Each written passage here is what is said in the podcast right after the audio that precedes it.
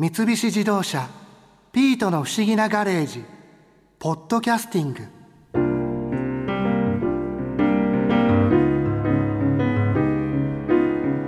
ええー、明日あたり鎌倉のアジサイ巡りに出かけようかと思って調べたら鎌倉のアジサイスポット有名なところは待ち時間もあるのか。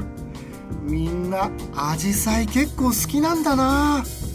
でも今はこんなに人気なアジサイも昔は不人気な花だったんだよな。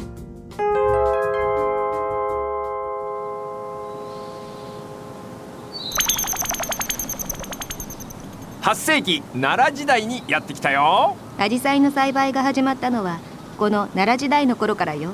本当だ。屋敷の庭にアジサイの花が咲いてる。でもよく見る丸い手まりのようなアジサイじゃありませんね。うんこれは額アジサイ。アジサイの基本種だ。河原田さんから聞いたと思うけど中央の花びらがない両生花を囲むように装飾花が咲くのが特徴よ。えー、っと装飾花ってこのアジサイの小さな花のことですよね。そう。我々がアジサイの花と聞いて真っ先に思い浮かべる部分だな。これが額縁のように外側だけに咲いているから額アジサイという。さてここに奈良時代に作られた日本最古の歌集「万葉集」がある。おい読んでみろ。え今？あはい。その中でアジサイについて書かれている歌はいくつある？えー、そんな急に分かりませんよ。2種よ。4500種以上ある万葉集の中でたった2種。このことからもアジサイの不人気ぶりがわかるだろう万葉集でアジサイのことを読んだ歌の一つ大友のやかもちの歌もね。こととわぬキスラアジサイモロトラが練りの村とに欺えけり。ざっくり訳すと物を言わない木ですらアジサイのように色が移ろうっていうのに私としたことがあんな連中の巧みな言葉にすっかり騙されてしまったよ。という歌だつまり色が変化するアジサイは心変わりとか移り気とか昔の人はあまりいい意味で取らなかったわけ。この後平安時代を代表する二大文学「源氏物語」や「枕草子」でもアジサイに関する記述は一切見られない。えー、枕草子で春はあけぼのみたいな感じで雨はアジサイとか言ってそうなのに。言ってないんだなこれが。じゃあいつ人気になるんですか？アジサイはじゃあ次行くわよ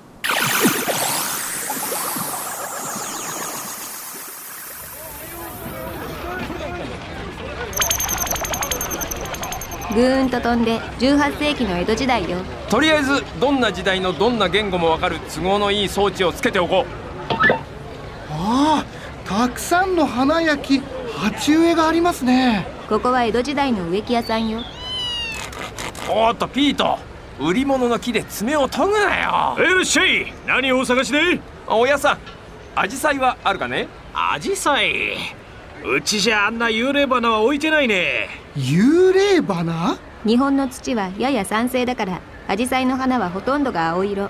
青いアジサイの花は幽霊花とかお化け花とか呼ばれて嫌がる人がいたの。江戸時代になってもアジサイは不人気なのか。まあアジサイを売りたくないのは他にも理由がありますよねおやさん。ああ誰でも簡単に花を咲かすことができる。おまけに折った茎を土に刺すだけで株をどんどん増やせる江戸で園芸ブームって時にアジサイみたいな職人いらずの花が流行ったらこっちは商売上がったりだ。ってことでアジサイは植木屋さんから疎まれちゃったのよね。なるほど。そういう裏事情もあったんですね。しかし江戸時代後半アジサイに大きな転機が訪れる。何があったんですか？ラブロマンスだ。え？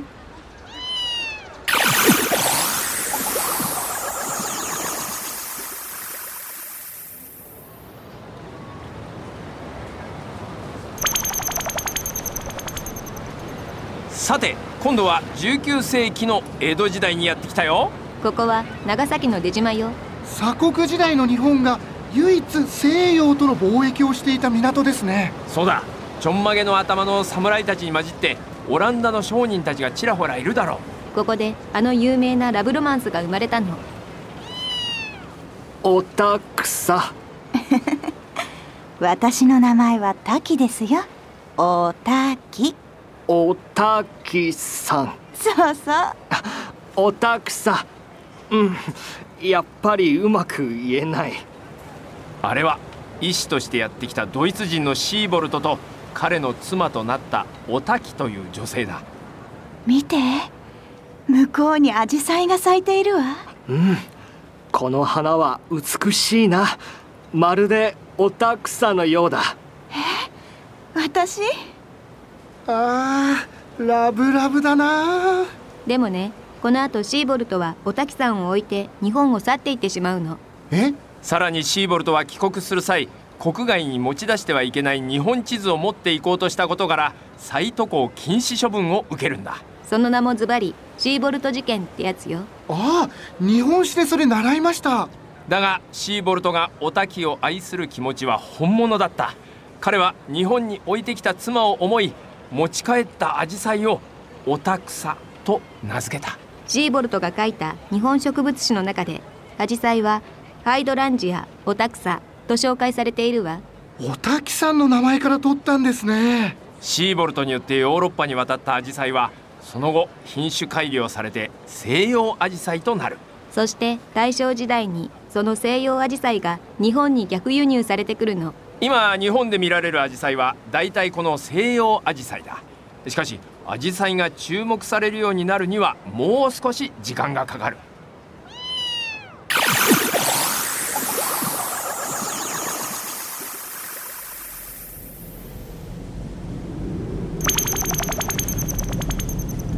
昭和20年代の北鎌倉にやってきたよ。うわひどく荒れてるな。戦争が終わったばかりだからな。ここはお寺ですか？あお坊さんがいるわ。あこんにちは。あの何をしてるんですか？ああアジサイを植えていたんですよ。戦争で境内の草花はすっかりなくなってしまったので。そうでしたか。でもどうしてアジサイを？戦後で人手がありませんからなるべく手入れがいらない花が良かったんです美しいアジサイを見て戦争で傷ついた人々の心を少しでも癒せればいいのですが。この寺は明月院。後にアジサイ寺と呼ばれるようになる。え？鎌倉のアジサイスポットとして人気の？そうよ。今はちょうど明月院ブルーと呼ばれる青いアジサイが咲き誇ってるでしょうね。日本各地にあるアジサイスポットの多くはこの明月院のように戦後復興や観光を目的にして西洋アジサイが植えられたことが始まりなんだ。手入れが楽で綺麗なアジサイがようやく人気の花になったんですね。ではそろそろ現代に戻るとしよう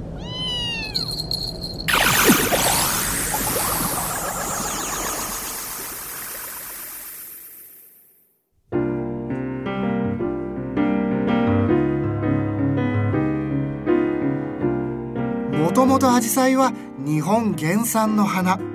そのアジサイがヨーロッパに渡り改良されて戻ってきてそして戦後アジサイの観光スポットが作られた。アジサイが人気の花になるまではこんな紆余曲折があったんだ。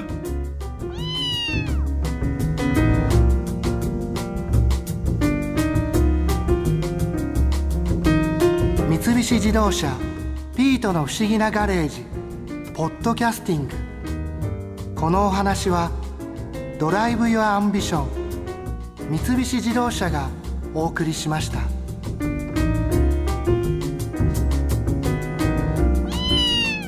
ここで耳寄りなお知らせです。